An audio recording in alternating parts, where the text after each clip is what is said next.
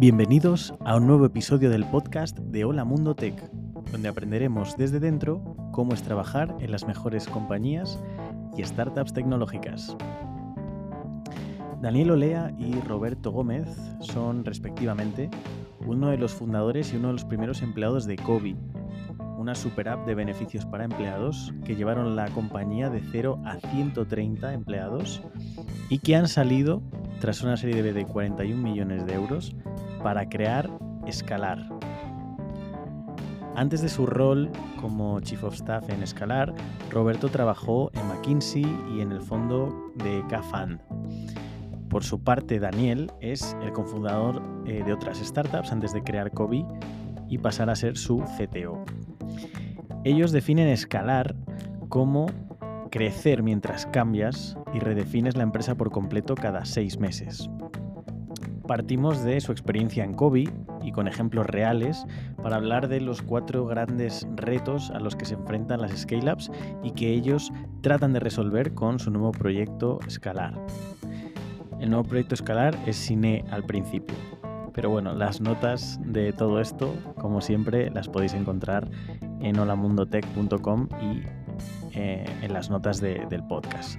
Estos cuatro retos, por resumirlos, son, por un lado, el motor, de, el motor de crecimiento, ¿no? ¿Cómo puedo conseguir los primeros 20 clientes porque son amigos o soy el fundador y soy un crack en ventas y los capto yo? Pero ¿cómo escalas cuando se te acaban los amigos? ¿no? ¿Cómo pasas de 20 a 100 clientes?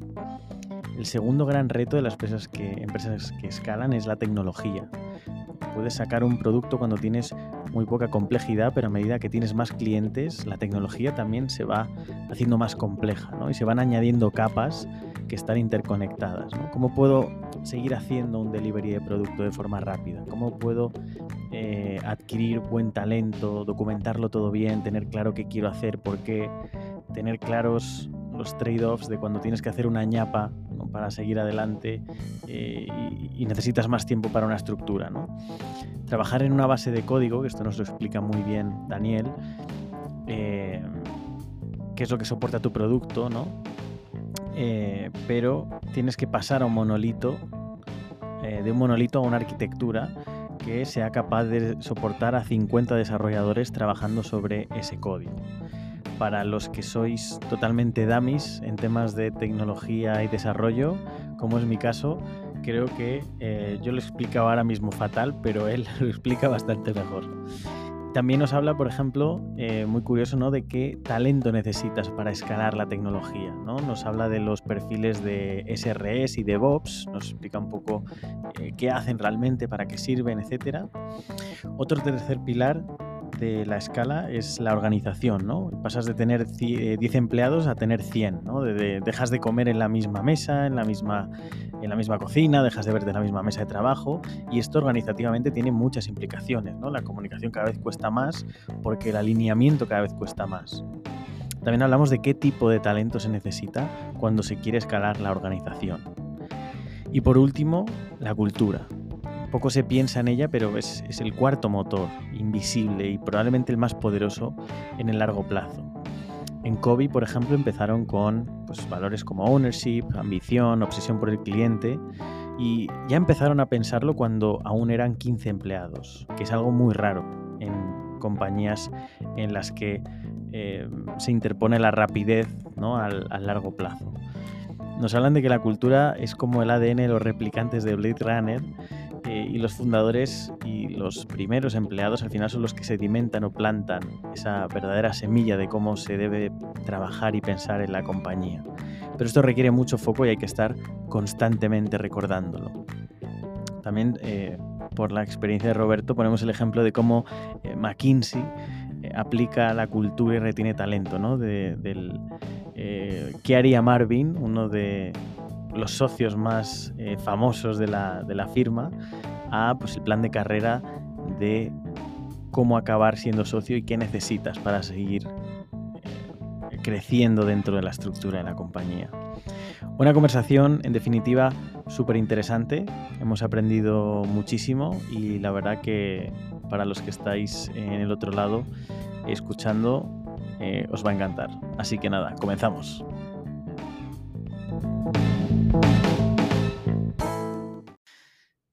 Y ya estamos en antena. ¿Qué tal, Daniel, Roberto? ¿Qué tal? Encantado. ¿Qué tal, Alberto? Muy bien. ¿Cómo estáis? ¿Qué me contáis? Pues nada, aquí currando mucho eh, estos primeros días y, y con ganas, tío, de, de, tirar hacia adelante y escalar algo. escalar algo. De hecho, bueno, el, por qué estamos aquí em, fue porque hace como dos o tres semanas en un Deal Flow salisteis, eh, os mencionaron. Eh, no me acuerdo cómo, cómo era exactamente el, como el titular. ¿Cómo, cómo era? Eh, creo que era eh, el que sacó Jaime de LinkedIn, que era Escalar es un orquestador de negocios que ayuda a empresas en hipercrecimiento a, gestionar el modelo operativo de su empresa, algo así. Em, pero que, era el que tenía yo puesto en, en LinkedIn y tal. Y Jaime, el, Jaime Novoa, quien hace Dealflow, que es amigo mío porque trabaja en Cafán, eh, no me dijo nada, cogió lo primero que, que encontré por internet y puso eso. Si me lo hubiese dicho, le hubiese dicho que lo explicase un poquitín mejor. Bueno, pero sea como sea, vamos, yo hice clic eh, y dije, hostia, ¿qué es esto? Y, me acuerdo que aterricé en una landing page eh, que, inmediatamente me hizo ahí clic en la cabeza porque me recordó a un meme, ¿no? en el que alguien ponía un pantallazo de una reunión en Google Meet eh, de, o sea, el calendario de Google, ¿no? Y ponía como, oye, a esta reunión van eh, Pepito, Manuela, eh, José y no sé quién, cada uno cobra esto, entonces por la hora de esta reunión, esta reunión va a costar 5 mil dólares. ¿Qué quieres? ¿Tener la reunión o haz clic aquí, email, send email instead, ¿no? Sí, sí. Y, la verdad es que eso me, llamó mucho la atención y dije, ostras, tengo que hablar con estos tíos porque me mola mucho. se ha hecho súper viral ese, ese tweet. Obviamente nosotros también lo hemos visto, por supuesto, hemos estudiado hasta las respuestas de lo que pone la gente y tal.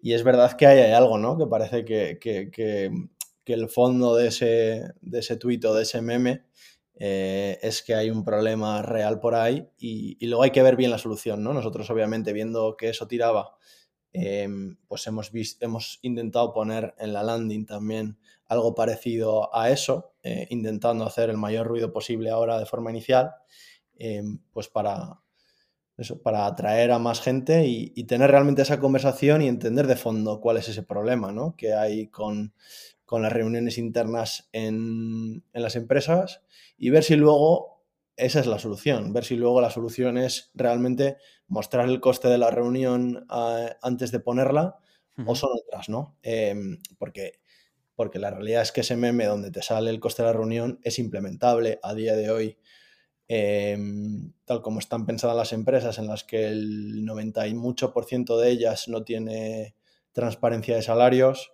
Si tú lo haces como tal como salía en el meme, eh, puedes invitar y quitar gente jugar con eso y inferir de forma muy fácil el salario de tus compañeros, ¿no? Eh, por tanto, no lo puedes poner como tal. No es tan bonito, ¿no?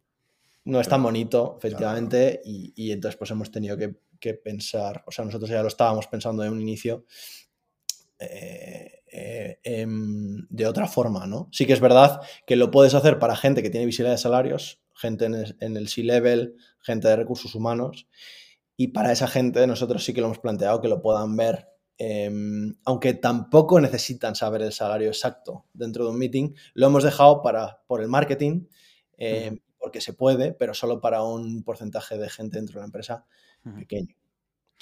Vale, ahora, si queréis entramos más en detalle en escalar, en, un poco vuestra visión de todo esto, este producto de, reuniones, pero sí que me gustaría primero que os presentarais eh, un poco qué, es lo que habéis hecho, em, algún hobby también siempre me mola compartir.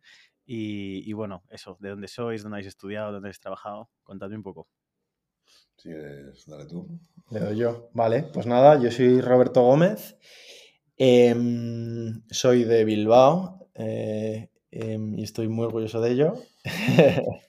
Pero ya desde que acabé la uni, pues, pues vivo en Madrid. Eh, Como buen bilbaíno, ¿no? Eso es, buen bilbaíno. Muy del Athletic, también por supuesto que has preguntado hobby, no sé si diría que es hobby o es ya es, es, es, una parte de mí muy importante que ya no, ni lo disfruto al verlo. Es, es más un sufrimiento, es del Athletic y, y, lo llevo ahí muy dentro. Eh, y, y, nada, como decía, pues ahora vivo en Madrid desde que estoy trabajando, eh, estudié en Bilbao, Administración y Dirección de Empresas, porque siempre me había molado, sí, siempre había querido emprender, eh, entonces digo, vale, pues para emprender ¿qué hay que estudiar? Eh, o para dedicarte a negocios y a empresas, ¿qué hay que estudiar? Pues ADE. Y la verdad es que luego puedes dedicarte de muchas otras formas y me arrepiento bastante de haber estudiado ADE, la verdad. Eh, pero nadie me supo decir en ese momento que podías eh, estudiar ingeniería y luego, ¿sabes? Dedicarte a la también. tal. Y entonces dije, venga, pues ADE. Y, y nada, eh, inten- intenté ya montar una empresa en la, en la uni. Bueno, ni siquiera diría intenté montar una empresa. O sea, tenía un- quería emprender y tenía como un proyectillo y, y lancé ahí una cosilla. No tenía ni idea de por dónde me daba el aire y, y la verdad es que me, me acabé desanimando un poco, incluso eh, cuando ya llevaba unos meses con ello, eh, decir, joder, es que no, no sé ni, ni por dónde empezar, no sé ni por, ni por dónde tirar, ¿no? Entonces dije, venga, pues voy, voy a intentar... eh, no, tienes por qué ser emprendedor a los 20 años, que al final tienes como la idea de Mark Zuckerberg, que, está, que deja la uni y se pone a montar algo. Eh, y, y, la realidad, además, luego miras datos, la media en España es de más de 30. Y venga, pues dije, no es necesario, eh, voy a trabajar en otros lados, voy a aprender un poquillo eh, y ya lo volveré a intentar cuando me apetezca. Entonces ahí entré, empecé en McKinsey, eh, en la consultora, que parece un poco raro el link entre querer ser emprendedor y luego empezar en McKinsey. La realidad es que eh, em, habíamos hablado antes de Dealflow, eh, que nos descubriste ahí. Uh -huh. Dealflow antes se llamaba Nuevo Brief, era un blog sobre startups en España, escrito por Jaime Novoa, y ahí hubo un artículo de, de, de Iñaki Berenguer, el CEO de, y fundador de Cover Wallet, que es ex McKinsey, y explicaba cómo, eh, qué te enseñaba eh, McKinsey o BCG o alguna consultora de esta estratégica para luego montar tu propia empresa. Y te ponía un montón de casos de empresas en España que, que, ya eran grandes, que habían sido fundadas por McKinsey sus BCGs. Y dije, hostia, qué interesante. Uh -huh. Y la verdad es que es muy chulo ese, ese, artículo. Y entré un poco por eso. Ahí hice dos años, no quería ser consultor, eh, entonces ya hice, por así decirlo, la mili. Y al acabar la mili, pues eh, ya estaba curtidito y me, y me fui. Aproveché para entrar en lo que me parecía así como más difícil entrar en ese momento, que era Venture Capital, eh, porque en España es pequeño y hace cinco años mucho más. Son empresas pequeñas con muy poca rotación. Y, y entonces nada, ahí entré en Cafán, hice dos años en Cafán. Me apeteció, eh, pues, con la idea de emprender y también me veía como inversor que decía, joder, eh, me apetece tener la experiencia dentro de una startup porque para ayudar realmente. Eh, eh, que, no creo que, que, no creo que sea necesario al 100% tener una experiencia en startup para ayudar, ¿eh? pero, pero yo sí que la quería tener. Uh -huh. Y nada, y ahí me, me, cruzo con Kobe y con Borja, el fundador de Kobe, con quien había trabajado en McKinsey, y me meto a Kobe a, un poco como CEO eh, a ayudar un poco a escalar la empresa. Y ahí estoy, ahí estoy dos años escalando Kobe. Kobe crece mucho y va muy bien. Conozco a Dani también ahí en Kobe.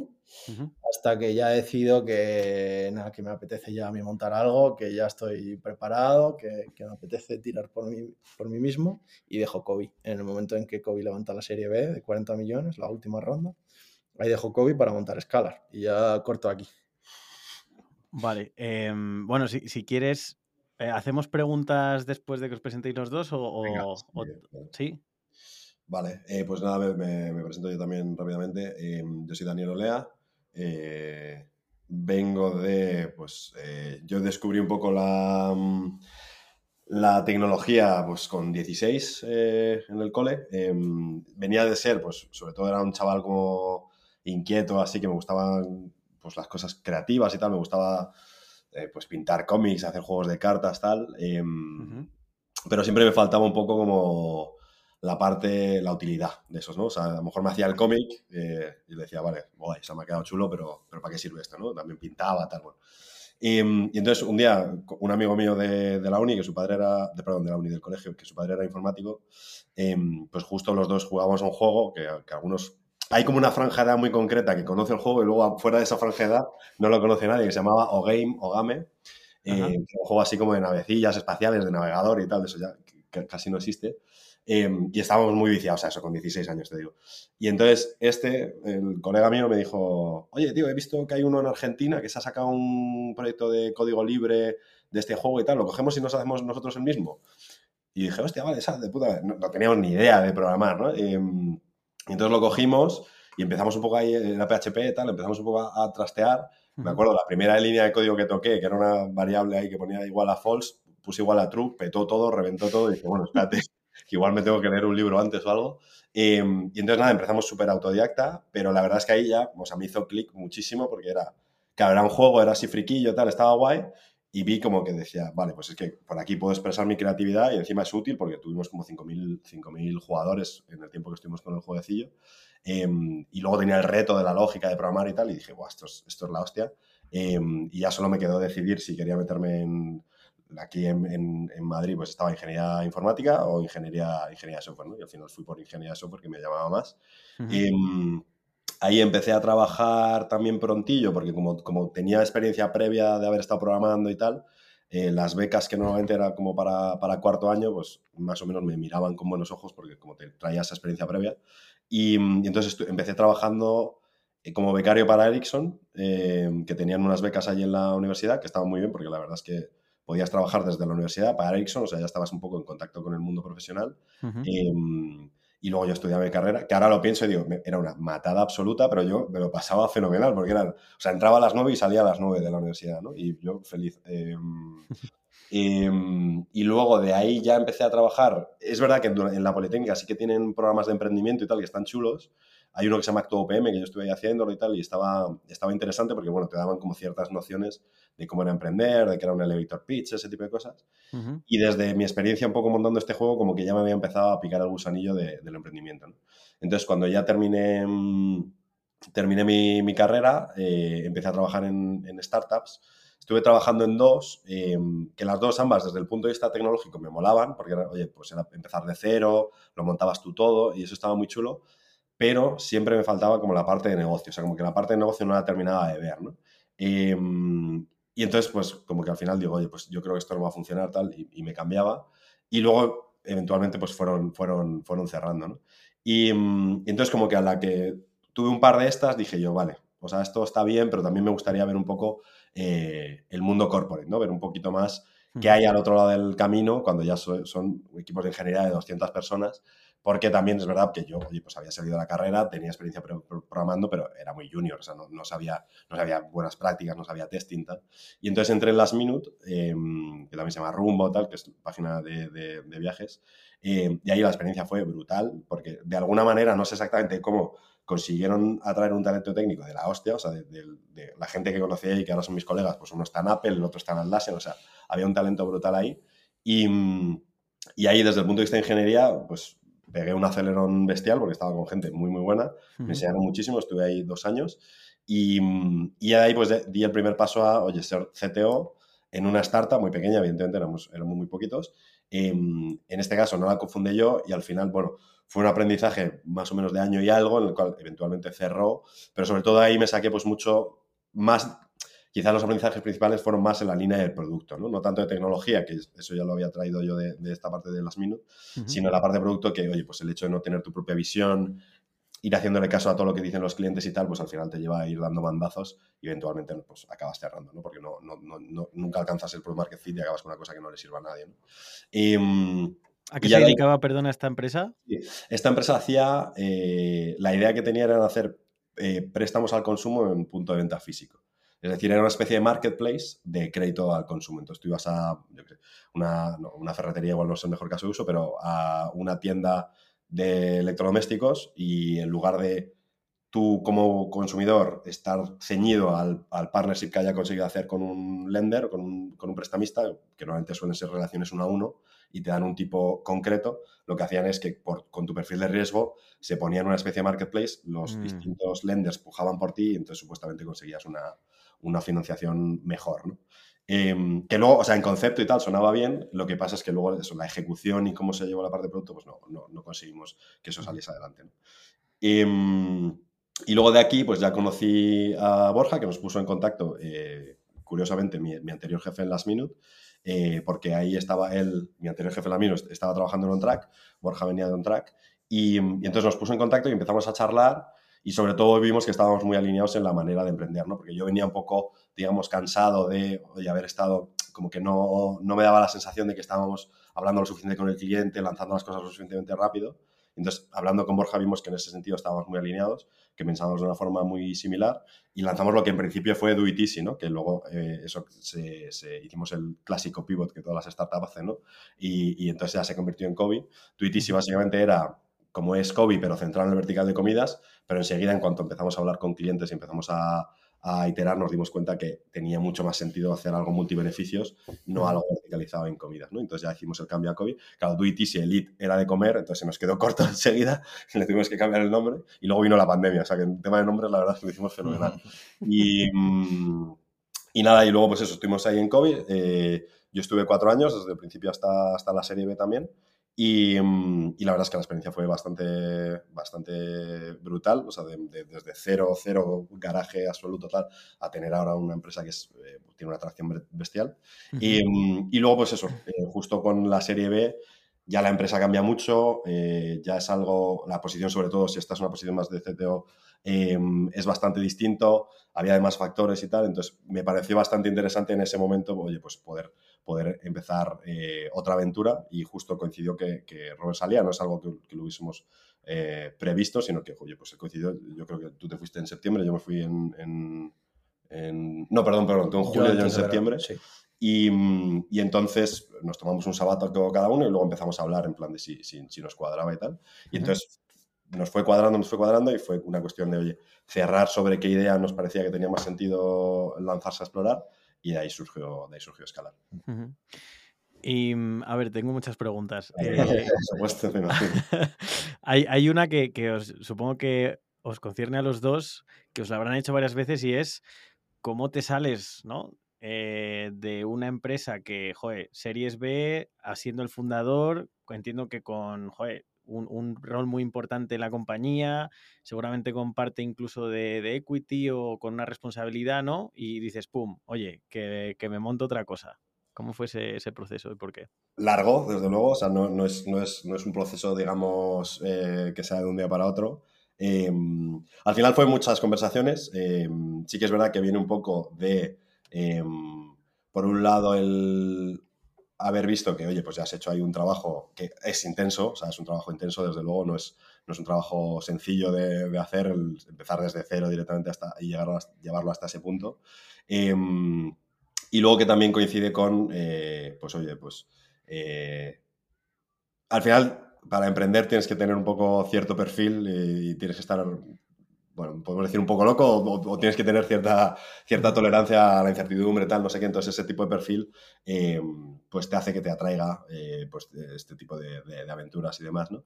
Y, y, entonces, en ese proceso, pues fue empezar mucho con conversaciones, empecé hablando con mis socios, con Borja y con Nacho, eh, de un poco, oye, que al final yo veía que pues ya la empresa estaba en una situación, que había cosillas, pues que el, el digamos, mi forma de ver eh, cómo se tendrían que hacer no coincidía exactamente con cómo, cómo se consideraban en otras áreas que se vienen a hacer, porque al final ya, pues ya no es, no es una empresa de tres founders, sino que ya empieza a ser, oye, empieza a ser pues, un management pues, más serio, otros perfiles, eh, otras formas de ver la, empresa y demás. Y, y, entonces, pues bueno, empezamos a hablar, empezamos a tener un poco conversaciones de, oye, cómo podríamos hacerlo, si tendría sentido, tal. Aparte de ello, oye, pues sentir el, como la ilusión de decir, joder, me molaría montar otra cosa. Y, y, entonces, nada, pues fue una conversación muy larga, también hablando con inversores, evidentemente. Y de hecho, ahí, por ejemplo, pues la verdad es que, eh, por, por, darle así un poco un, un, mensaje así de, no sé, de felicitaciones y tal, eh, el inversor principal de Kobe en esa serie, en la serie A, porque luego llegó la serie B, eh, que era la gente de Balderton, eh, pues el inversor principal era, era Suranga, que me dio a mí, o sea, estuve hablando con él y la verdad que súper súper bien, eh, un, tipo muy, muy transparente y me dijo que, oye, que le parecía totalmente normal, que era muy, muy común el encontrarse en ese tipo de tesituras y tal y que, oye, que, que ellos lo veían perfectamente, perfectamente razonable y también me recomiendo que me tomase un sobático, lo cual se lo agradezco muchísimo porque la verdad es que fue, fue de las mejores ideas que he tomado. Y, y fue un proceso, ya te digo, ¿eh? de, inicio a fin fueron seis meses. eh, de, empezar con conversaciones tal, y luego, una vez que ya tomas la decisión, pues empiezas a como poner las piezas en su sitio de, oye, contratas a otra persona, le haces el onboarding, al principio no se sabe, luego también lo comunicamos, por ejemplo, yo creo que lo hicimos muy bien en ese caso, em, de cómo lo fuimos comunicando y, a la empresa, pues lo, hablamos como un mes antes y yo estuve comiendo con gente, sobre todo la gente al principio que te tiene más cariño, eh, eh, pues para que no fuese un, hostia, que se va mañana el founder, ¿no? Sino que es un poco como más, más, más, más escalonada, ¿no? Entonces yo creo que en ese sentido lo hicimos bastante bien.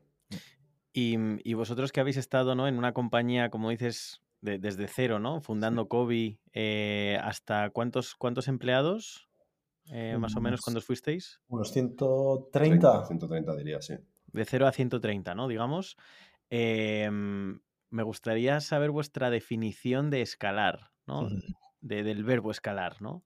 Eh, ¿cómo, lo veis vosotros? Sí, es interesante, ¿eh? porque de hecho leí un tuit esta semana de no sé quién era, que decía, estoy ya un poco cansado de la palabra escalar, porque todo el mundo la utiliza de forma, de forma totalmente distinta y ya sirve para cualquier cosa y tal. Y yo pensando, joder, pues nosotros hemos puesto ese nombre, que no, es ese nombre, es escalar, eh, concepto matemático, pero pero sí, eh, puede, puede, puede ser muchas cosas, que es un poco para nosotros escalar eh, en la empresa. Pues yo creo que es entender, yo creo que es cambiar la empresa casi por completo o en un 80% la empresa cada seis meses. Es, em, o sea, por un lado, o sea, obviamente seguir creciendo, seguir creciendo eh, en clientes y en, y en revenues a, un, a un ritmo em, constante. Y cuando digo ritmo constante, no digo meter cinco clientes nuevos cada mes, sino crecer un 5% cada mes. Y si soy, si soy constante en el porcentaje, estás creciendo de manera exponencial. Y entonces, para crecer de manera exponencial, esos cinco empleados un mes, el mes siguiente son eh, más de cinco, etcétera, ¿no? y entonces ya lo que hago para conseguir cinco empleados, eh, al mes siguiente lo tengo que cambiar, porque al mes siguiente tengo que traer 10 y al mes siguiente tengo que traer 20. Em, entonces no es lo mismo eh, lo que tengo que hacer para 20 que para 5. Entonces tengo que cambiar procesos, tengo que contratar gente. Em, todos esos cambios me traen más retos aún. Em, ¿Cómo soluciono esos retos? Etcétera, ¿no? A nivel organizativo, pues eso cuesta mucho. Entonces hay, que, hay dos partes, ¿no? Primero escalar lo que es ese motor de crecimiento, em, lo que sería ese modelo de negocio, escalar el modelo de negocio y luego escalar el modelo operativo que soporte ese, ese, crecimiento del negocio. Que en el, caso, por ejemplo, por poner un ejemplo, ¿eh? el caso de COVID, ¿no? Em, ¿Qué significó escalar? Pues em, Muchas cosas, o sea, nosotros partimos de esa frustración de, oye, lo jodido que era escalar, em, para decir, vale, todos los problemas que hubo ahí, podemos solucionar un subset de esos problemas ahora dentro de nuestra empresa. Em, entonces, significó mucho, significó un esfuerzo en ventas brutal eh, y, y, pues eso, definir, total, eh, estar constantemente redefiniendo nuevos procesos de venta, nuevos targets a los que ir, etc. Significó un, esfuerzo en producto brutal también, porque, oye, tú lanzas algo al mercado de lo que decía Dani al principio, ¿no? De cómo era Kobe. Kobe al principio empezó para un beneficio, luego vio que tenía que ser multibeneficio, se sacaron cinco beneficios en los cinco primeros meses cuando todavía no tenías deuda técnica y de repente ya generas deuda técnica como todas las empresas que van bien y ya cada siguiente beneficio que, tenía, que quería sacar ya no era un mes, era tres, y, el siguiente era cinco, y el siguiente era un año. entonces, gestionar toda esa deuda técnica era brutalmente complicado. Em, y luego organizativamente, organizativamente, cómo contratas a toda esa gente, cómo haces que se siga hablando, cómo haces que se mantenga esa cultura, cómo haces que no se generen silos entre ventas y tecnología y cada uno vaya hacia un lado, todos remas en la misma dirección significaba eso, ¿no? Entonces cada, cada uno desde su parte, pues yo desde la más de la parte operativa, modelo operativo, Dani desde la parte más de tecnología, Nacho, fundador y, Chief Sales Officer desde la parte de ventas y por supuesto Borja desde arriba en todo, eh, pues intentando gestionar todo eso para que la empresa siguiese escalando. Em, mucho trabajo, mucho dolor. La empresa, va, la empresa va como un tiro y maravillosamente, pero, pero internamente dolía mucho, mucho. Porque, o sea, por, por entrar igual en, en ejemplos eh, concretos de además dos, dos partes que, que, son distintas, ¿no? La parte técnica y tú, como dices, la parte operativa. Así un, un, escenario de, pues oye, en la parte técnica, mira, nos pasaba esto, ¿no? O, o este era el reto, ¿no? Y, y cómo, cómo fuimos a por él. Por ejemplo, un reto que se generó es lo que decía, ¿no? Eh, creación de silos entre, entre departamentos. Eh, conforme, una vez que pasamos a pues de unos 50 empleados, una cosa así, ponte que el equipo de ventas eran unos 20, el equipo de tecnología eran unos 15 y todo lo demás, pues un poco en, en medio de operaciones, finanzas, etcétera, ¿no? Eh, claro, ya ventas ya tiene poder, ya son 20, ya están tirando y ya tecnología tiene cierta complejidad, son 15, tal. Ya no, ya no, eh, ya no entramos todos en una misma mesa eh, mientras estamos trabajando, ya no podemos comer juntos todos en el mismo sitio. Ahí la comunicación ya se ha roto eh, uh -huh. y ya de forma orgánica, pues tú acabas hablando mucho más con tu equipo y, y, surgen ese tipo de cosas de, ah, pues este de ventas me ha dicho que tengo que hacer no sé qué y que ya le está vendiendo cosas al cliente que no tenemos. Y el de ventas diciendo, no, y es que ya está Tech que no me, no me ha conseguido dar lo que me prometió que me iba a dar. O sea que y se empiezan a generar ese tipo de dinámicas, se rompe la comunicación y tienes ya de repente una empresa cuando tienes 50 empleados o ni, casi ni eso, que parecería que, que, sería muy fácil de gestionar, ya tienes una empresa que va hacia dos lados totalmente distintos. Uh -huh. y, y tienes, ya lo tienes en silos. Entonces ahí, por ejemplo, lo que hicimos fue eh, equipos multidisciplinares. Cambiamos la forma organizativa de una forma funcional a, a equipos multidisciplinares eh, eh, organizados por objetivos de negocio para intentar que, es que al final... Por ejemplo, o sea, ¿a qué te refieres con, o sea, pasáis de ese mundo funcional que, digo, para, para que expliques sí. qué significa a, sí, a el multidisciplinar? Kobe, mira, Kobe tenía un objetivo. Como no éramos una empresa rentable, nuestro objetivo no era conseguir un EBITDA de no sé cuánto, no. Nuestro objetivo era maximizar ingresos. Para maximizar ingresos teníamos tres palancas dentro de Kobe. Uno era adquirir empresas. La siguiente palanca era que para las empresas adquiridas eh, sus empleados eh, eh, Adquirir clientes, quieres decir, ¿no? Que en este caso empresas. O dices comprar empresas. No, no, no. Adquirir, no, adquirir vale, clientes, vale. Sí. sí. Okay a, adquirir clientes. De, el siguiente paso era que para esos clientes, sus empleados, los empleados de ese cliente, consumiesen los beneficios de COVID, esa era la segunda palanca, y uh -huh. la tercera palanca era eh, ser capaces de conseguir eh, un take rate, o sea, que quedarnos con parte de ese consumo que hacían los beneficios en la plataforma, quedarnos con cierta parte de ese, de ese consumo. Para, uh -huh. Eso era lo que nosotros nos hacía maximizar, eh, maximizar los ingresos. Entonces eran como tres actividades distintas y hicimos tres equipos multidisciplinares.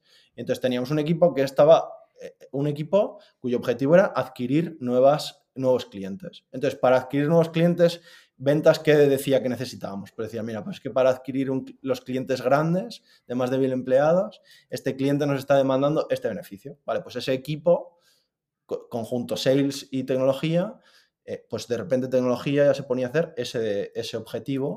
Eh, o sea, Solo para como clientes grandes, ¿no? Que tienen esta necesidad, necesitaremos otro tipo de recursos que igual una SMB o algo más pequeño, ¿no? Eso es. Y, el, y, eso, dices, vale, pues este beneficio es el que me ayuda a vender, a vender más. Y luego el segundo equipo decía, vale, pues es que el beneficio que más consumen eh, los empleados puede ser distinto al que hace a una empresa comprarlo.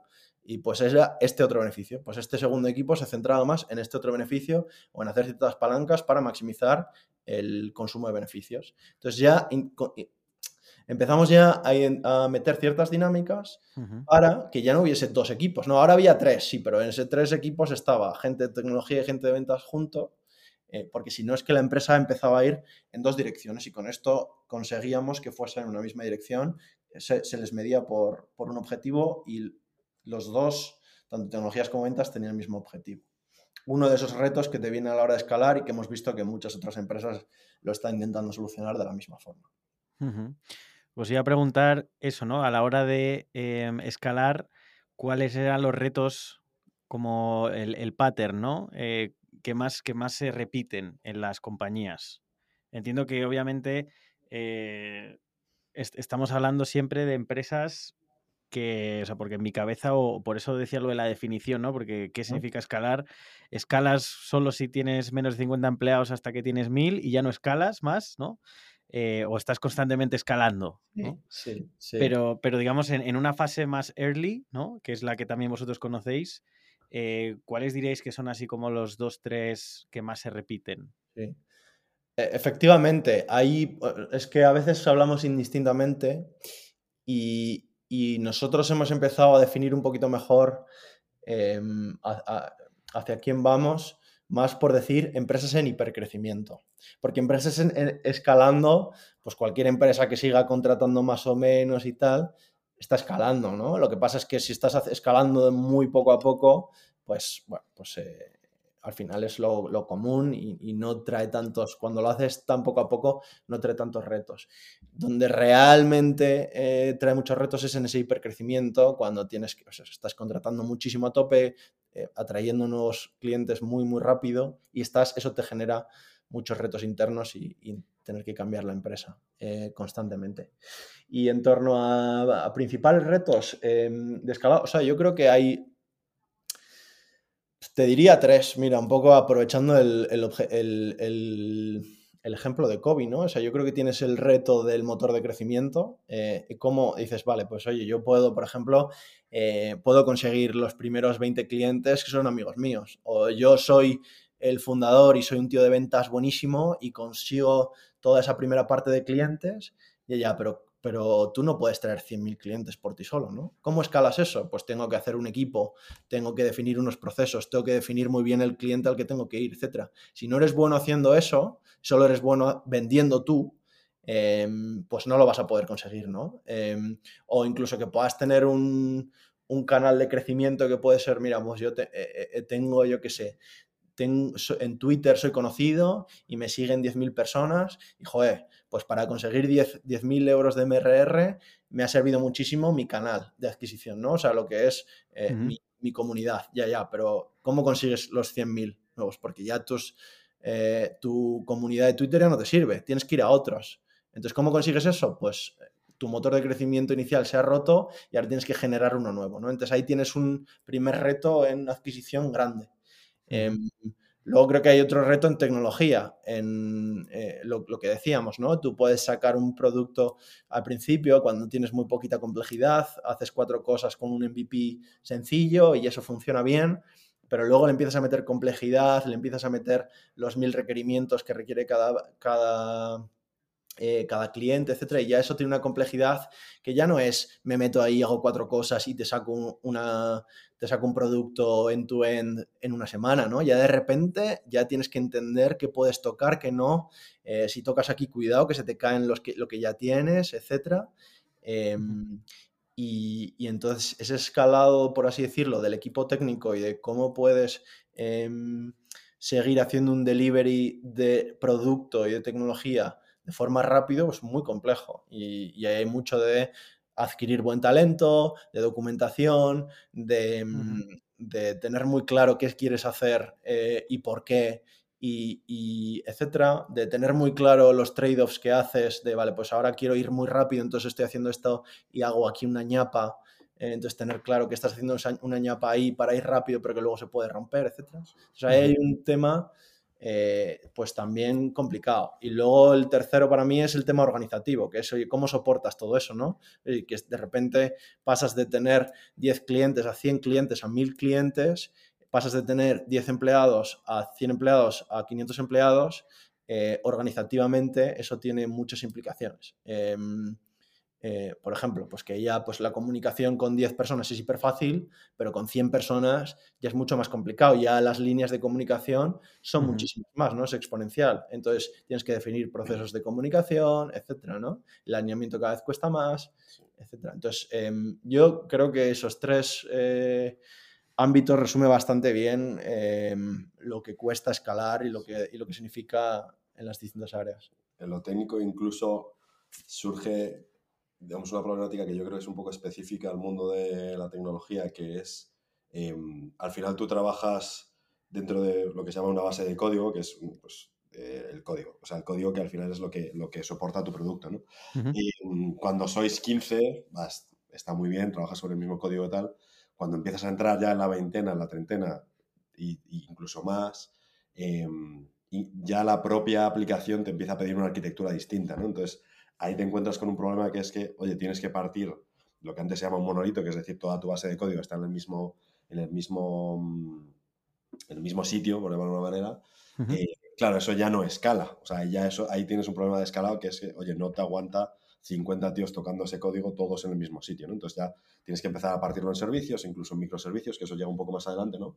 Em, pero incluso el propio tamaño de la organización y la propia estructura de los equipos te imponen una serie de arquitecturas que, claro, te, exigen un esfuerzo de ingeniería que ya vuelvas a estar un poco en el mismo problema y dices, vale, pero esto lo hago y a cambio no estoy sacando valor para el cliente, porque al cliente le da exactamente igual si yo lo tengo el código de una manera u otra, pero lo necesito hacer porque si no voy a ir muy lento, ¿no? Porque cada vez voy a ir peor, me voy a chocar más con otros desarrolladores. Y entonces eso también, por ejemplo, desde el punto de vista de tecnología es un problema que es bastante complejo de, resolver.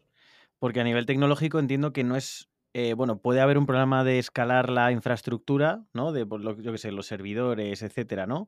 Pero bueno, es al final tú los servidores los tienes alojados en un Amazon, en donde sea, y se encargan de eso, ¿no? Pero es más toda esa arquitectura que tú montas, ¿no? Como desde con la tecnología y estaba pensando con, cualquier cosa, ¿no? Que al final todo lo que empieces a diseñar tienes siempre que pensar que, oye, esto ahora es así, pero igual dentro de seis meses es mucho más grande. Entonces, ¿cómo hago para que toda esta estructura que estoy montando, ¿no? En un año sea, se, siga manteniendo, ¿no? Sí, sí, sí, justo, justo.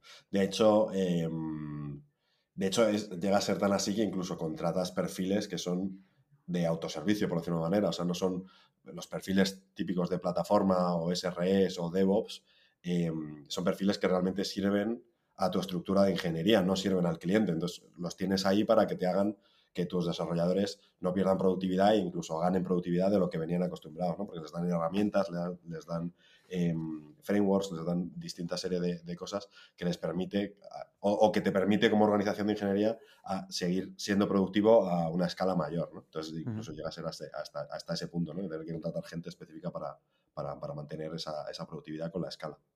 O sea, que en, digamos que hay perfiles que existen para ayudarte a escalar, ¿no? Igual que En, o sea, en la parte de tecnología eh, sería, eh, dices, ¿no? De DevOps y tal. Eso es. ¿Y SRE? ¿Qué, significa SRE? SRE es System Reliability Engineer. Suele ser, ya tío, ¿eh? son, son, digamos, son conceptos que se suelen utilizar un poco de forma intercambiada. SRE suele estar más mirando que eh, la plataforma aguante lo que comentabas tú, ¿no? Que te aguante la mayor escala de clientes en este caso, mayor tráfico y demás. DevOps suele ser más como para herramientas, para, tecnología, pero se suelen intercambiar los, los nombres. Y en la parte de operativa de negocio, ¿qué perfiles te ayudan a escalar? Obviamente, además de contratar escalar, eh, claro, que, digamos, qué apoyo qué, o quiénes son esos expertos en escalar. No, a ver, en, operaciones, a no ser que metas, o sea, que a veces en operaciones es el saco roto donde metes todo y, en operaciones puedes meter eh, el customer support eh, o incluso el customer success a veces. Eh, o sea, puedes tener, puedes tener perfiles que apoyan al cliente, pero per se, operaciones muchas veces es todos los perfiles un poco te ayudan a esto. O sea, yo, por ejemplo, en operaciones en, en COVID, yo llevaba los departamentos de recursos humanos, es puramente te ayuda a escalar, te ayuda a definir eh, eh, las políticas, eh, te ayuda a mantener la cultura, no define la cultura, pero te ayuda a mantenerla, te ayuda a contratar, pues, o sea, es todo para eso. Llevaba también finanzas, pues lo mismo, llevaba eh, business Intelligence, un poco lo mismo, operaciones como tal, había un departamento puro que se llamaba operaciones y se encargaba, se encargaba de esto, ¿no? Em, yo creo que en operaciones la mayoría de los perfiles, a no ser que tengas una empresa muy operativa como tal, eh, pues es de logística, etcétera.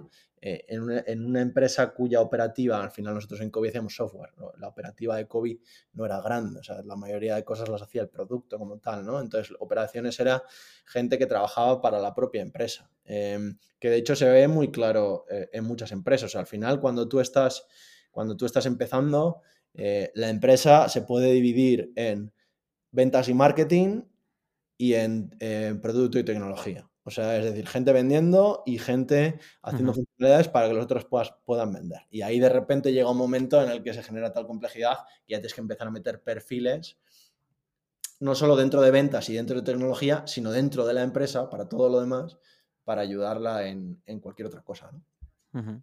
has, comentado un tema que yo creo que, que es muy interesante a la hora de crecer y que te puede ayudar a crecer, que es la cultura.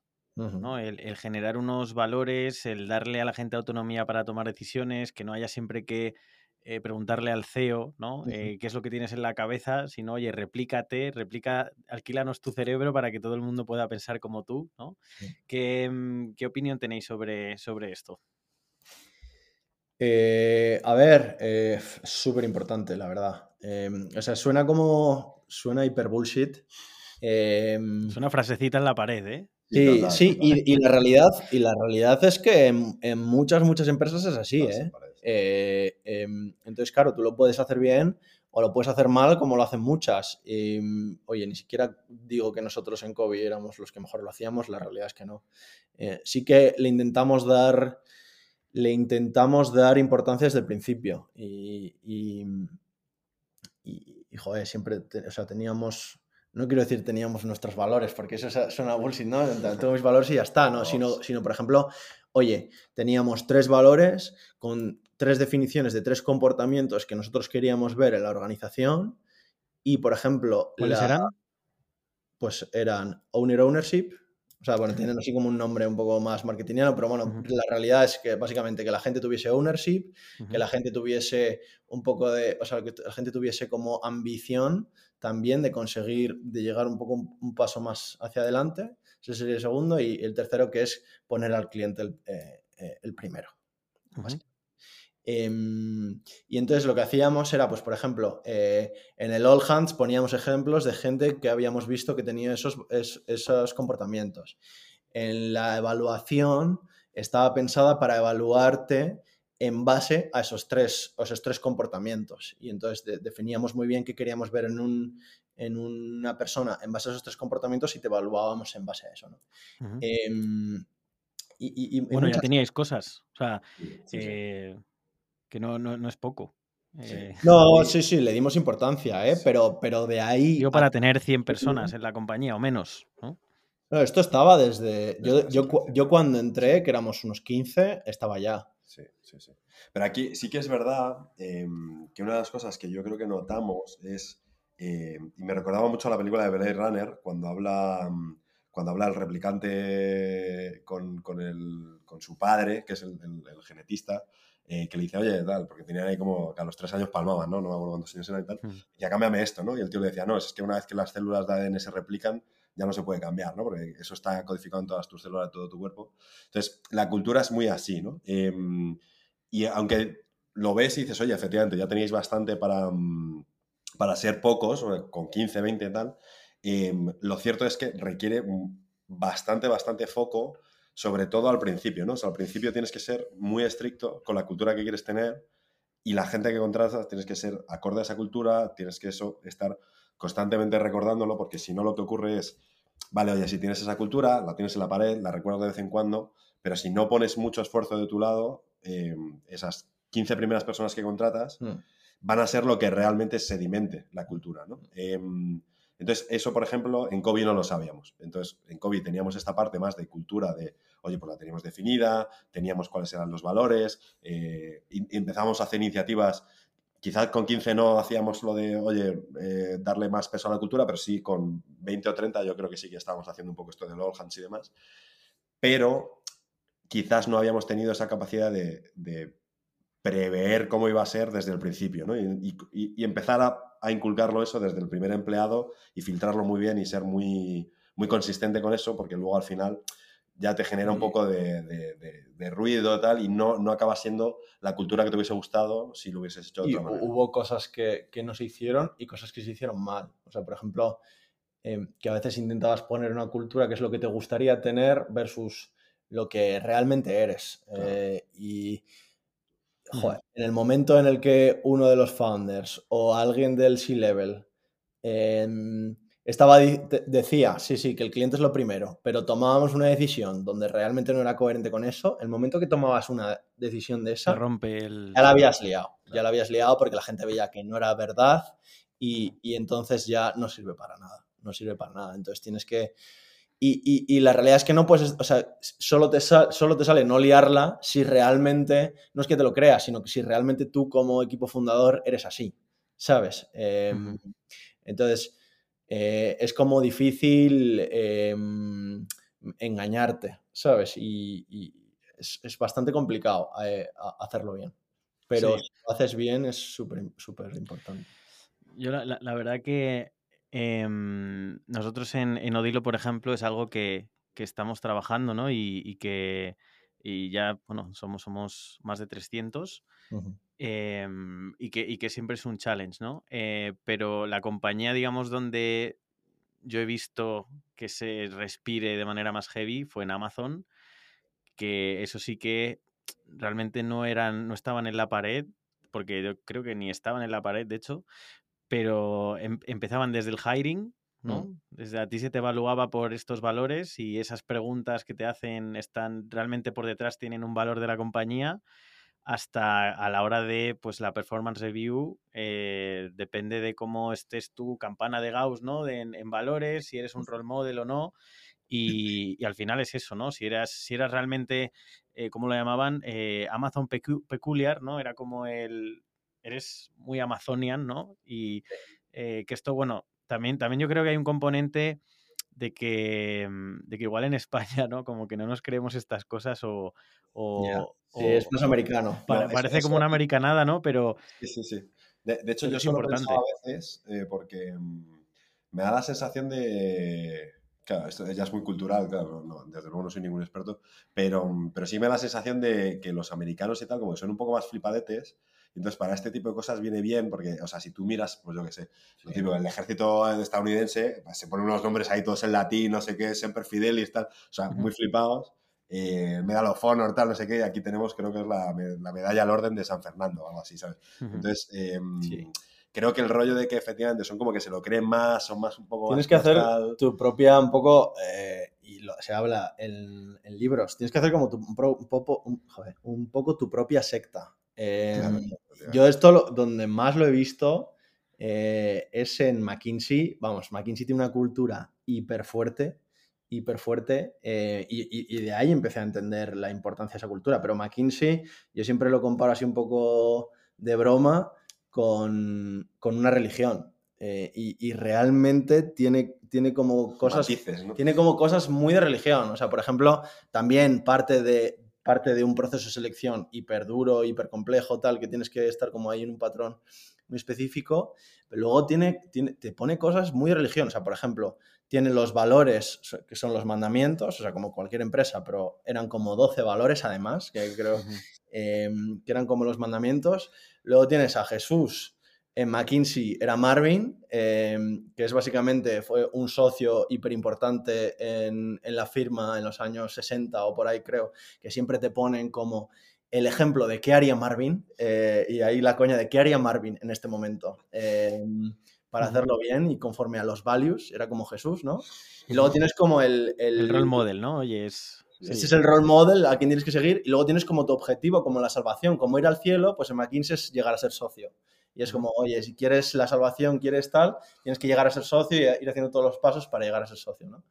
Em, entonces, la verdad es que es un poco secta, eh, pero culturalmente es hiper fuerte, es una empresa hiper fuerte y la realidad es que la gente está todo el día hablando de valores y, vamos, si alguien te ve haciendo algo en contra de los valores, vamos, se, se le parda. Em, pero claro, es, la herramienta perfecta para escalar, porque con los dos ejemplos que has dicho, el que hace Marvin con eso ya todo el mundo ya sabe lo que, lo que, lo que tiene que hacer, ¿no? Eh, entonces ya sabe cuál es realmente la, respuesta perfecta y el camino perfecto. Y luego, por otro lado, el ser socio, ¿no? Le estás dando a todo el mundo una proyección, un next step dentro de la compañía, una proyección, eh, con lo cual es una manera también, ¿no? De, crecer como compañía. Entonces es, redondo.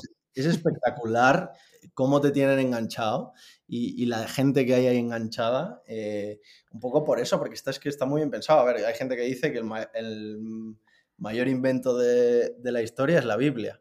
Eh, o sea, al final la religión es algo muy, muy potente y por eso por eso creo que es eh, Zero to One, el libro de Peter Thiel, el que habla de que tienes que crear un poco tu pseudo secta en tu startup, un poco por eso. Y la realidad es que si lo haces bien, es una herramienta muy potente, obviamente a mucha menor escala, eh, pero sí que necesitas este tipo de cosas, eh, porque si no, claro, tú cuando estás con el CEO todo el día en la mesa, pues sí, eh, sabes lo que quiere, pero después ya eso se rompe, ¿no? Entonces necesitas ese tipo de herramientas para conseguir que eso se mantenga en la empresa y si no eres una más. Entonces, es, es, interesante. Sí, en, en, Alibaba pasaba un poco igual y lo que comentabas tú, Dani, del ejército estadounidense, también la, cultura asiática, por ejemplo, la China es muy jerárquica, ¿no? Muy top-down. Eh, y también hay ese componente, no sé si armamentístico, pero desde luego de lo que dice el líder, ¿no? Eh, aquí cada uno conoce su rango y sabe su papel. Em, también tema comunismo, bueno, eh, hay, como ¿no? Al final, detrás de una cultura, una cultura nace en un, en un contexto, ¿no? Y, mama de, donde nace, ¿no? y en, en, Alibaba lo curioso era que eh, los valores, eh, o sea, la compañía se fundó en el 99, yo entré en 2017 y los valores de la compañía realmente como tales se crearon en 2018, 2019, o sea, tardaron un montón, pero, pero hasta entonces eh, los valores, digamos, de la compañía eran frases que había dicho Jack Ma. En, su momento como proverbios. Era una mezcla entre Jack Ma y proverbios chinos. Entonces, ese, era, ese era realmente el que haría Jack Ma, el que haría Marvin, ¿no? Es, eh, tenías tus, al final, tus 10, 15 frases que se repetían constantemente y, que, si te fijas en esas empresas muy grandes que han escalado, todas tienen esa, esa cultura tan tan fuerte. Pues eh, las, típicas frases o reglas de Jeff Bezos, eh, pues están presentes en mil sitios. Las de Steve Jobs, las de todo este tipo de gente, pues al final es parte muy importante de que la empresa haya llegado a ser lo que, lo que es, ¿no? Em, entonces, sí, bien hecho, es súper es súper potente. Tienes que saber usarlo, ¿no? Y, ejecutarlo. Y con, este nuevo proyecto Escalar, entiendo que claramente sabéis, eh, habéis vivido ¿no? el, el pain in the ass, eh, la teoría la sabéis, desde luego, la práctica también. ¿Qué, ¿Qué, queréis conseguir?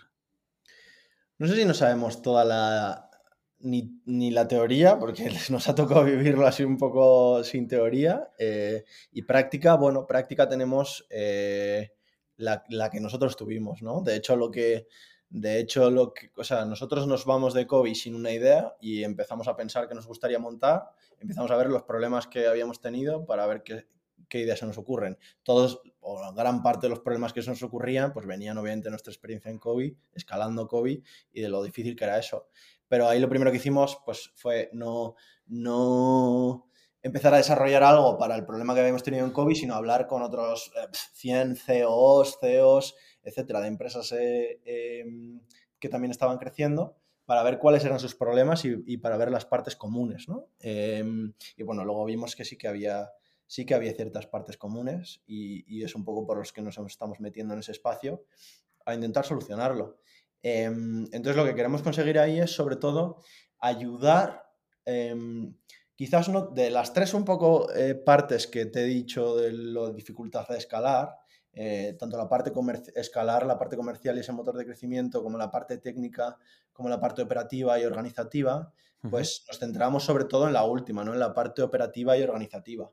Em, al final, eh, oye, la parte de ventas y motor de crecimiento pues está muy bien servida, hay muchísima herramienta para ventas, hay muchísima, mm, hay muchísima teoría de cómo se escala eso, eh, etcétera. La parte de tecnología pues igual también, muchísima herramienta, muchísima teoría, eh, etcétera. Eh, quizás la parte organizativa eh, y operativa es un poco la que menos servida está, porque muchas veces es algo que no te hace crecer la empresa. O sea, al final, si piensas en qué me hace crecer la empresa, pues yo quiero crecer en ventas y quiero crecer en nuevas funcionalidades y operaciones se queda ahí en el medio como, vale, pues eh, que se organice como puede, ¿no? Que soporte este crecimiento que han venido por las otras dos áreas como puede. Y está mm, tradicionalmente peor servida. Em, y entonces queremos centrarnos ahí eh, y oye, ¿qué, ¿qué, es un poco al final alguien que trabaja en operaciones, un CEO, etcétera? Eh, ¿Qué hace para intentar poner ese orden e intentar soportar este crecimiento?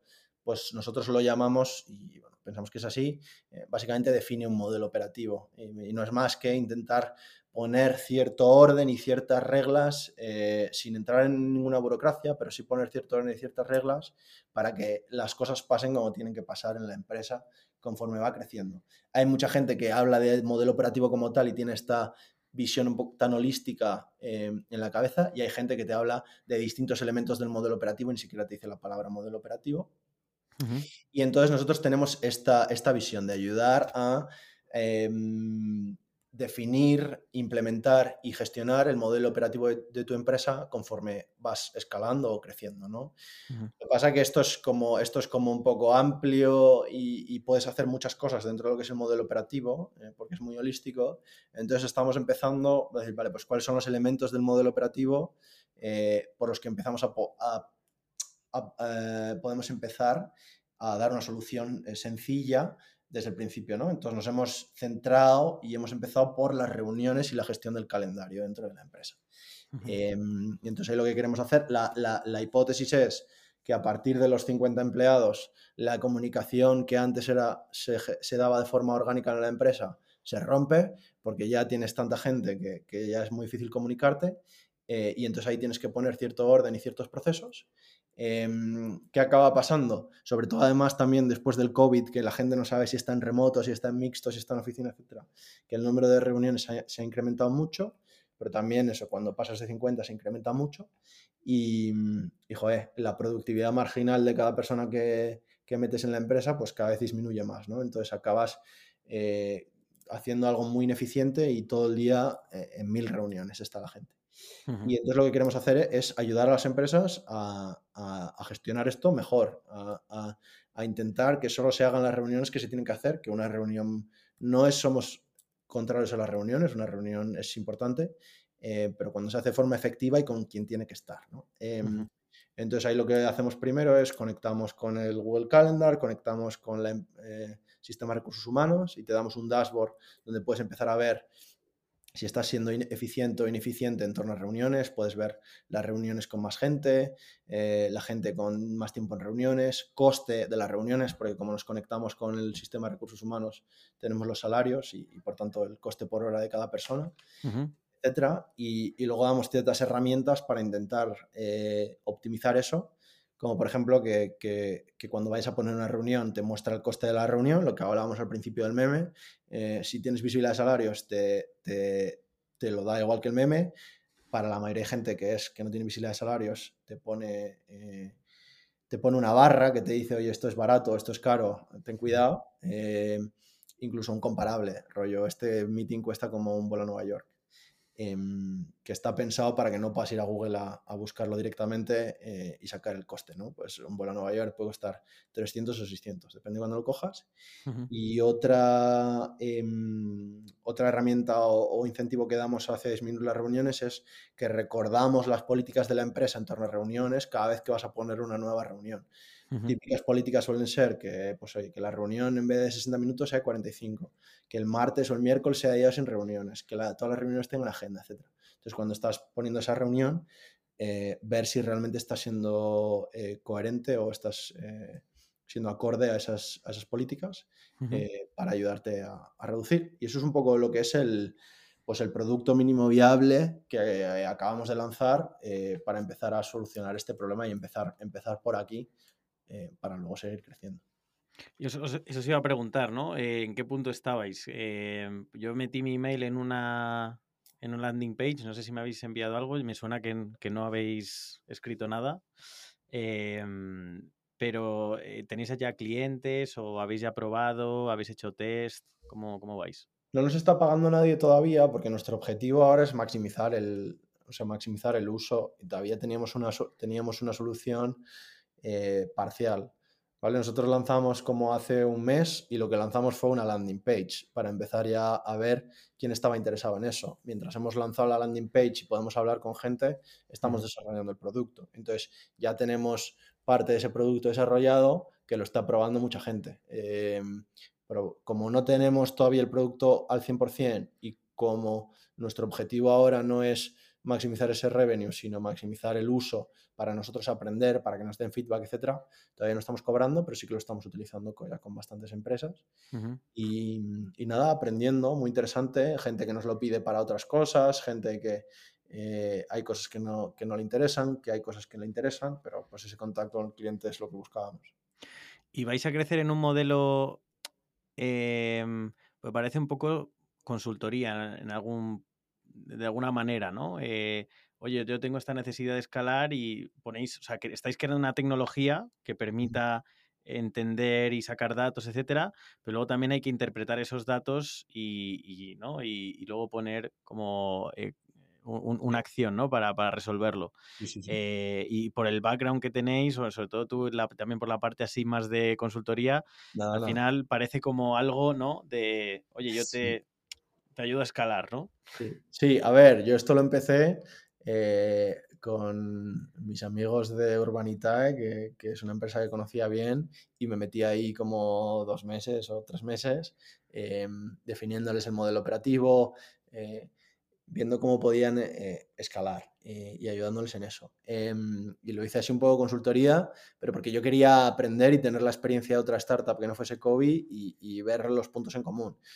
Acabado esa parte, no más consultoría, ya fui consultor una vez, nunca más, ahora es puro producto. y, y no, lo único que hacemos ahora es hablar con todos los clientes todo el rato. Y ahora, aunque no sea, aunque no sea para nosotros Em, rentable un cliente porque estamos hablando con él todo el día, nos da igual porque queremos sacar el máximo de información y ver cómo podríamos solucionar sus problemas con un producto y ver con muchos clientes cuáles son esos problemas comunes para, para darles producto para que lo solucionen. Entonces, eh, no, no, cero consultoría, es todo producto em, y, habrá que ir viendo hacia dónde crecemos. Habrá que ir viendo, nuestra idea es...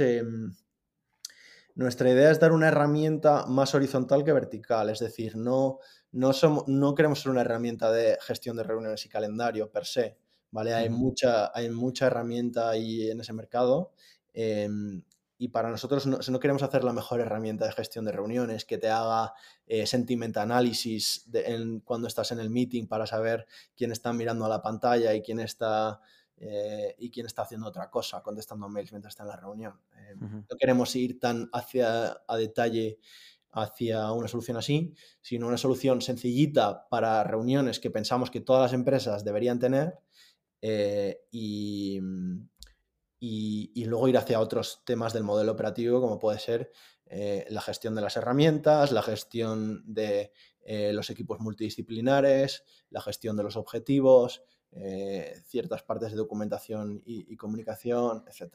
Em, queremos ir un poco más a, ser ese tipo de, herramienta. Y mm, para que probéis vuestra propia medicina, eh, a nivel adquisición, tecnología y, organización, ¿dónde, ¿dónde, os veis eh, dentro de un año?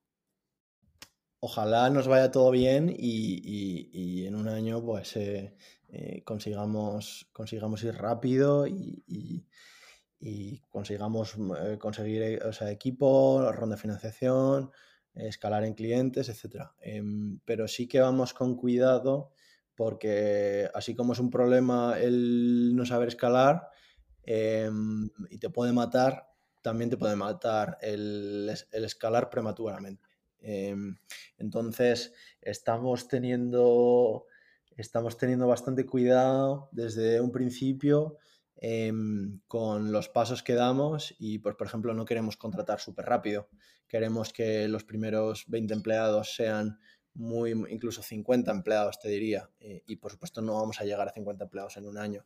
Eh, queremos que sean gente pues em, que realmente tenga un encaje cultural muy grande, muy grande, por, pues es lo que decía Dani antes, ¿no? Que si esos son los que realmente te marcan luego eh, te marcan luego la empresa, más, más casi incluso que tú como fundadores, te marcan ellos mucho. ¿no? Entonces queremos seguir, queremos ser eficientes muy al principio en, cada uno de los que estamos em, y no contratar mucho.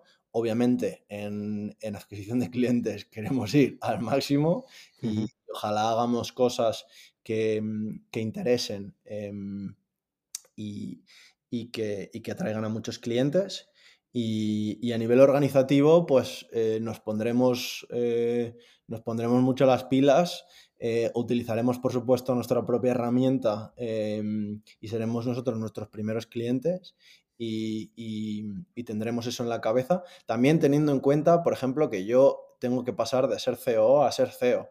Y por tanto, eh, mi reto principal no es definir un modelo operativo perfecto para que la empresa escale, sino que eh, definir bien, definir bien esta, la estrategia, definir bien la visión, eh, la cultura, traer gente buena y, quizás que otro sea la persona que defina ese modelo operativo, ¿no? Em, entonces, creo que eso va a ser un reto. Em, y a nivel tecnología, pues Dani te puede decir más, ¿no? Pero sí que tenemos en la cabeza también, oye, ojalá que tengamos ese problema de, tener ahí mucha deuda técnica por detrás, porque eso significa que la empresa ha crecido y que ha conseguido clientes y que, vamos hacia arriba, ¿no? Entonces, ojalá tener ese problema en un año ya. Igual no mucha, pero... bueno, ya, sí. No, o sea, sí, a ver, desde luego, o sea, deuda técnica tiene que haber. Em, pero, pero desde el punto de vista de tecnología, em, o sea, yo, por ejemplo, sí que es verdad que mm, eh, lo veo todo, como hablábamos al principio, ¿no? En esa, en esa misma base de código que luego se te queda corta, pero desde luego al principio es lo, más efectivo, sin ninguna duda. Em, luego también es verdad que, por ejemplo, muchas de las decisiones que tomas ahora tienen un impacto bestial después, ¿no? Em, las arrastras. Las arrastras eh, una barbaridad, ¿no? Y esto yo creo que aplica a toda la empresa, pero en tecnología se aplica eh, incluso más. Em, ahí lo bueno es que, bueno, pues ya tomé una serie de decisiones en COVID que luego ya vi cuáles eh, efectivamente no sirvieron para nada, cuáles nos salvaron la vida y cuáles nos la jodieron, ¿no? Em, entonces, evidentemente me volveré a equivocar y volveré a acertar en otras, obviamente, eso no, no, no, yo creo que lo tienes que hacer 200 veces para ya no volverte a equivocar y no te da la vida para tanto, ¿no? Pero... Em, pero sí que es verdad que ganas mucho eh, habiendo visto todo el recorrido de, ah, bueno, pues se me ocurrió hacer esto al principio y luego vi cómo evolucionaba eso durante cuatro años. La verdad es que te da muchísima, muchísima información, ¿no?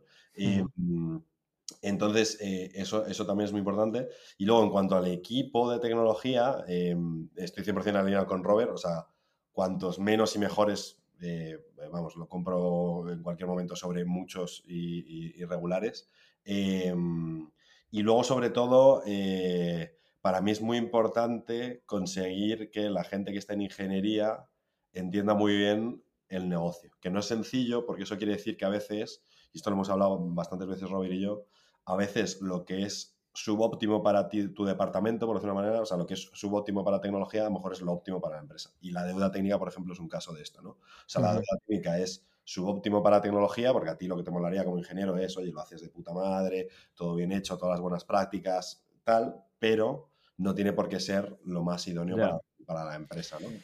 Y, pues eso, eso, va a ser un reto, ¿no? O sea, conseguir, digo, talento así, ¿no? Que, que, muchas veces hay desconexión entre lo técnico y el negocio y alguien que sepa, oye, estoy haciendo algo para que una empresa escale, ¿no? Es como... O sea, de hecho, para mí son dos cosas principales, yo creo, ¿no? En, esos perfiles. Luego encontrarlo es muy difícil porque ya es difícil encontrar programadores regulares como para encima encontrarte programadores brillantes, ¿no?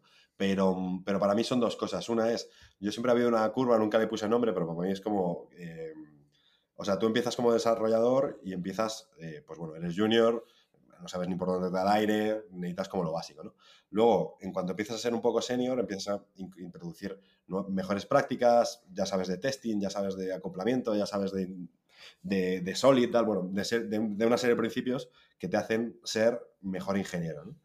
Y llega un momento en el que te vuelves un poco talibán. Y, ya como que eres un poco tal, y no, esto no sigue la segunda forma normal de qué, no bueno, y ahí te pasas, ¿no? Y luego hay gente que ya, como que yo lo llamo que se iluminan, porque ya como que, vale, han, subido a la montaña, han visto tal, y de repente ya ven el mundo, y dicen, vale, o sea, es que el rollo no es que esto es la mejor forma de ingeniería, no sé qué, porque es eh, la teoría me decía que tal, sino que dices, vale, pero es que esto al final tiene un propósito y el propósito es servir a un negocio y el, como la... propósito de ese negocio es servir a un cliente. es como el meme de la campana de Gauss este, ¿no? Eh, o sea, para mí lo veo como, como, como una S, ¿no? Como que me, me recuerda a lo de Garner lo de las... Ah, sí, la exponencial de Garner, ¿no? Efectivamente, justo. Yo decía el meme este de la campana de Gauss que es como cuando empiezas, just eh, mail, make cool stuff.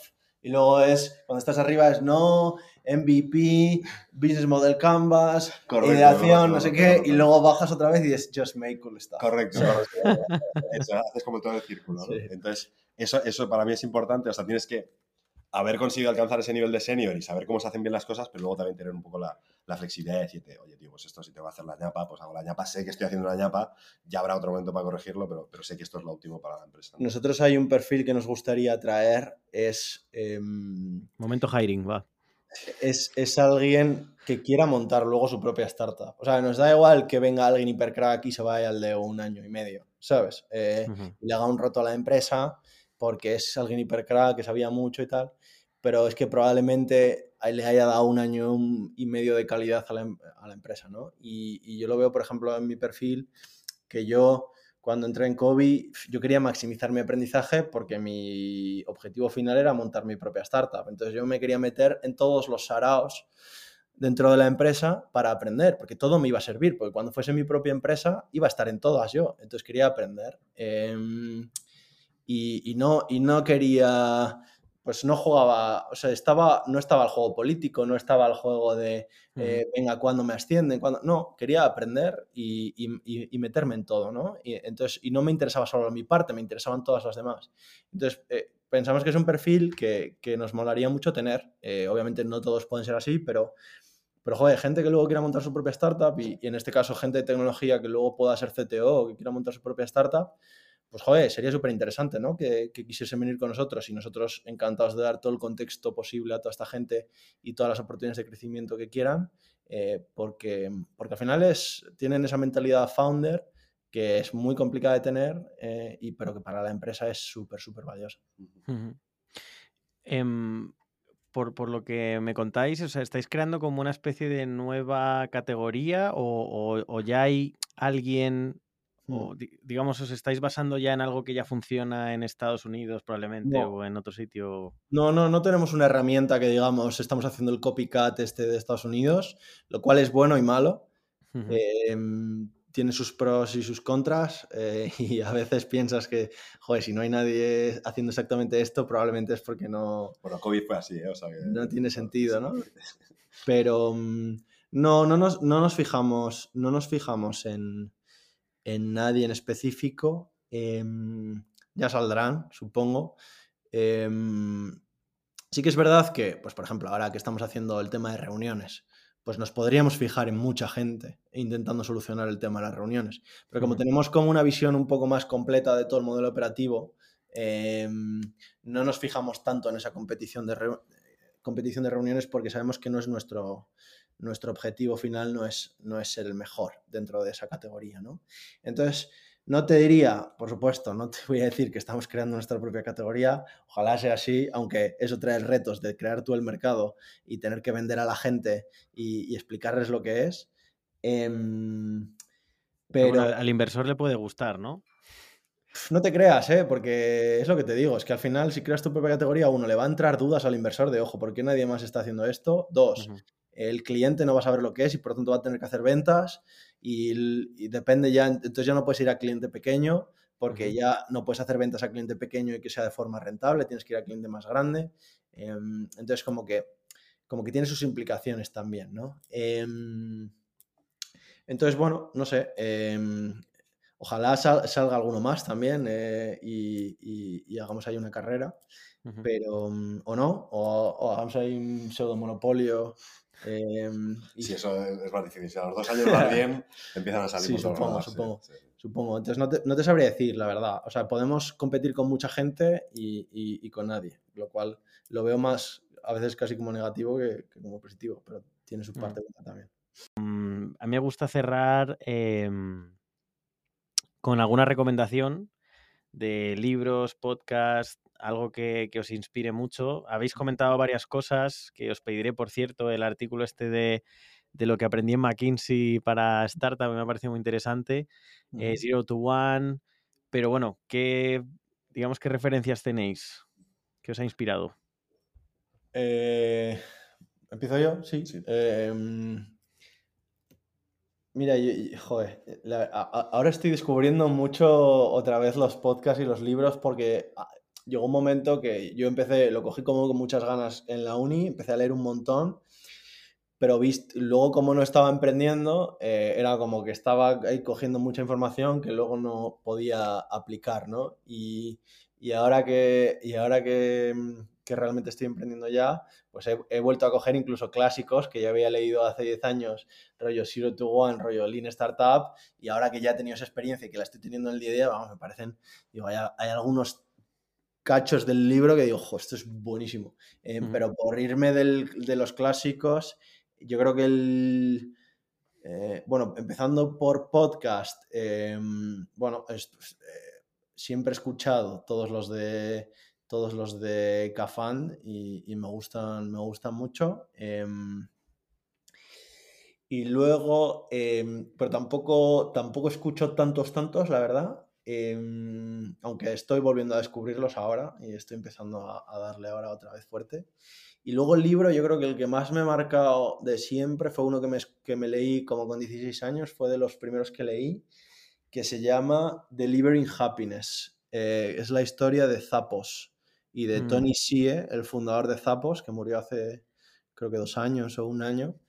Em, y joder, me parece un libro brutal, la verdad, ¿no? Es el típico, eh, me parece un libro y habla de cultura, de lo que hemos hablado aquí, de la importancia de la cultura y creo que es un ejemplo brutal de cómo em, crear una cultura fuerte en una empresa y que eso sea el centro incluso de la empresa y, venderla por, no sé si la vendo por un billón a Amazon, creo. Eh, me parece un libro eh, brutal. Aparte de que, de que concordaba mucho con el tipo de cultura que, implementó. Em, entonces, yo creo que sería ese. Yo, así de libros, yo creo que uno de los que también fue como bastante... o sea, que se me quedó ahí bastante grabado, sobre todo porque creo, si no recuerdo mal, creo que lo, me lo leí cuando estaba eh, en la primera startup en la que no confundí yo, que estaba ahí de CTO, em, que se llamaba, se llama eh, Crossing the Chasm, eh, es C-H-A-S-M, em, que me pareció brutal porque ahí habla, al final está, no sé si conoces el término del Death Valley de las startups, que es básicamente... Em, la travesía del desierto, ¿no? Sí, efectivamente, ¿no? Que es, es, es, justo antes de la serie A tal, que ahí es donde palman pues la grandísima mayoría, ¿no? Que es justo también, ahí también hay mucho problema de escala em, eh, y eso te lleva a la tumba, ¿no? Entonces, justo habla de esa fase y te pone como muchos ejemplos y te, te, da muchas pautas de, de, dónde están los peligros y, sobre todo las, las falsas evidencias o lo, o lo o lo que te puede engañar, ¿no? Por el camino, ¿no? De, repente decir, eh, estamos traccionando bien, tan, vamos bien, vamos bien, y de repente, pum, se para todo, ¿no? Y no, no sabes qué está pasando, y de repente se te rompe todo.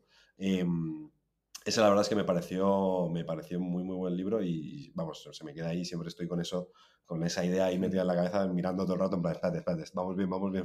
Eh, entonces eso yo creo que, sería mi recomendación. De podcast es verdad que me falta todavía ponerme al día, entonces eso no, no, no te sabría decir, pero, pero como libros yo creo que escogería ese. Bueno, y un, un recurso que, que, me lo he visto hace poco y me ha parecido muy bueno es el Startup School de Y Combinator.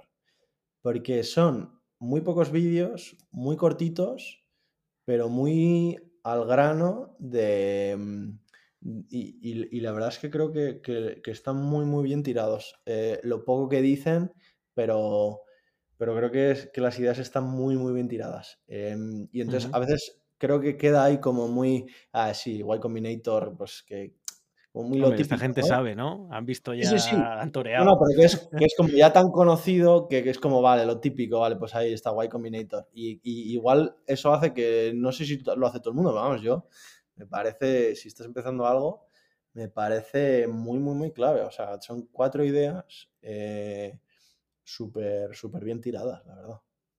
O sea, que es para emprendedores o para cualquier tipo de, de Gente que esté justo empezando una empresa. Yo me lo vi antes. Es lo que te decía, que pues cuando te lo ves antes te genera incluso, eh, o sea, es más por curiosidad intelectual, ¿no? Pero luego cuando estás ya haciéndolo y lo ves, pues ahí realmente le sacas partido. Oye, ¿y qué música se escucha en la OFI de Escalar? Hostia, Em, pues por ahora estamos en remoto. seguro, ¿no? Por ahora estamos en remoto. Sí, correcto. O sea que. Eh, mira, este, justo eh, eh, esto es muy interesante porque estamos planteando hacer una web sobre música de productividad. Un poco para adquisición de clientes, porque hemos visto que, oye, nadie busca en Google el término reducir reuniones y tal, eso se busca muy poco, pero el tema de música de productividad se busca mucho, está poco rankeada y, pensamos que, como decirles, en plan, mira, aquí tienes mucha música de productividad, pero no de nada te sirve si luego te ponen un meeting en tu empresa y, te joden tu momento de productividad, ¿no?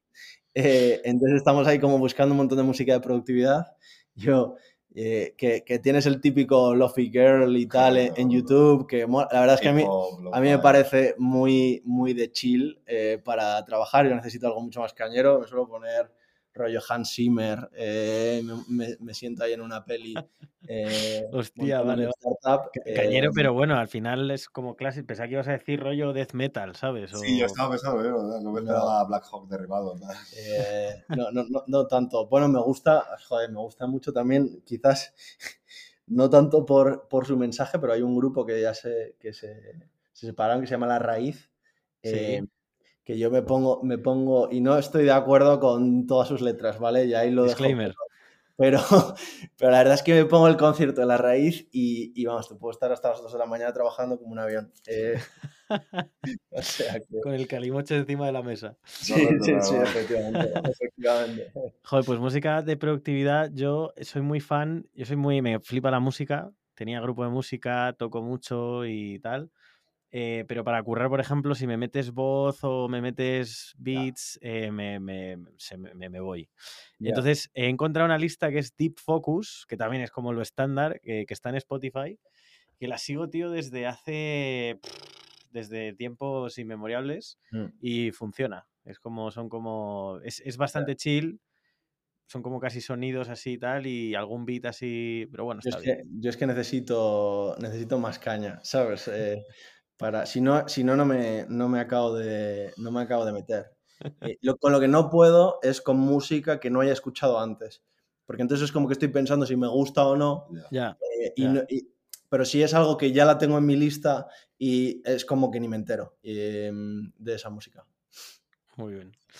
Y, una, pregunta con la que me gusta cerrar eh, siempre es, ¿qué le habréis dicho a vuestro yo del pasado? Los que empezaba o bien a emprender o bien, o bien a trabajar, algo que si cogierais el DeLorean y volvierais. Eh, de hecho, eh, me ha hecho gracia porque el primer equipo en el que trabajé yo en Last Minute y tal se llamaba DeLorean, que le poníamos ahí nombre, y me ha hecho gracia. Em, eh, uf, yo creo que sobre todo de cara mm, yo creo sobre todo de cara a Kobe. Porque luego lo demás, oye, pues al final me lo he pasado bien, he aprendido, eh, no sé, o sea, siempre puedes mejorar y tal, pero tampoco yo creo que es una cosa así de, obsesionarte y, no, joder, es que aquí perdí de tres meses tal, ¿no? O sea, tampoco creo que sea eso. Em, pero, pero yo creo que sí, sobre todo el... o sea, ah, mira, por ejemplo, y, lo uno también con el tema de, libros, el de Radical, perdón, Radical Candor, em, o sea, ese me parece también bastante, bastante interesante eh, pues el haber aplicado un poquito más eso, sobre todo al principio, sobre todo de, cara a la cultura, tener claro eh, qué visión tener, cómo queríamos llevar todo eso, creo que nos faltó ahí a lo mejor un poco de, oye, decir las cosas como son, sin tampoco aquí, o sea, siendo formal y siendo educado, pero, pero decir las cosas como son, eh, sobre todo eso, sobre todo en esos momentos iniciales que yo creo tan, tan importante. Quizás me daría ese consejo a mí yo de hace cuatro años, ¿no? Pero, pero por lo demás, ya te digo, vamos, yo creo que estoy, estoy contento con cómo, cómo, se han ido dando las cosas. Mm. Yo, yo, no sé si estoy en posición para, para, para, darlo, la verdad. No he hecho algo tan heavy como montar mi propia startup como, como lo ha hecho Dani, lo estoy haciendo ahora, entonces quizás preguntármelo en unos años. Eh, eh, no te sabría decir ahora mismo, la verdad. O bueno, igual cuando empezabas en McKinsey, ¿no? Que fue tu primera experiencia laboral, ¿no? Eh, algo que no sé. Es que, es que ahí estoy bastante contento con cómo han salido las cosas, la verdad. O sea, porque, lo que, porque me, me entré para aprender y, tal, fui coherente con eso, me salí a los dos años, eh, he ido haciendo lo que he querido, de la forma en que he querido, que era para aprender, para acabar emprendiendo, y creo que es creo que no he dado mucho tumbo, que, la idea que tenía desde la uni la he ido cumpliendo. Em, entonces, o sea, y, no, es porque o sea, que ha podido ser suerte, ¿eh? Em, pero sí, no, no, tengo gran cosa ahí que, que, O sea, por ahora voy conforme al, al plan. Eh, pero probablemente con la empresa haya muchas cosas que sí que me gustaría decírmelas ahora mismo eh, si me veo en 5 años o en 10 años. Entonces, em, probablemente en unos años pueda responder esto mejor. O bueno, eh, esta, mira, nunca la había hecho. ¿Qué le dirías a tu yo del futuro? ¿No? Dentro, ¿Qué le dirías a tu yo dentro de 5 años?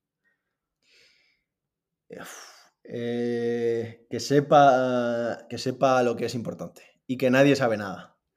Em, que, sepa lo que es importante, oye, que pues al final creo que hasta ahora he hecho las cosas bien, pero montar una empresa es un reto mayúsculo y te puede llevar a hacer cosas que luego no estés contento, como por ejemplo poner la empresa por delante de pues eh, relaciones personales importantes o de ese tipo de cosas y, entonces me gustaría que tener siempre en mente qué es lo importante y qué es lo primero. Y luego que nadie sabe nada en el sentido de que es que a veces, por mucho que estés 24 horas eh, intentando hacer algo y, con eso no estés dejando de lado tus relaciones personales, etcétera, la empresa va a ir igual de mal porque realmente no sabes hacerlo, ¿no? Y, el fracaso es una posibilidad muy real en lo que estamos haciendo y hay que asumirlo y hay que llevarlo con naturalidad. Entonces, pues seguir un poco así, la verdad. Muy bien. Pues nada, Roberto, Daniel, Mil gracias por, estar aquí. Eh, Súper interesante, la verdad, esta conversación que hemos tenido. Eh, y nada, yo os, deseo la verdad lo mejor. Me parece un, proyectazo, una visión súper interesante. Así que, bueno, eh, estaremos seguro en contacto. Claro, perfecto. Muchas gracias. A vosotros.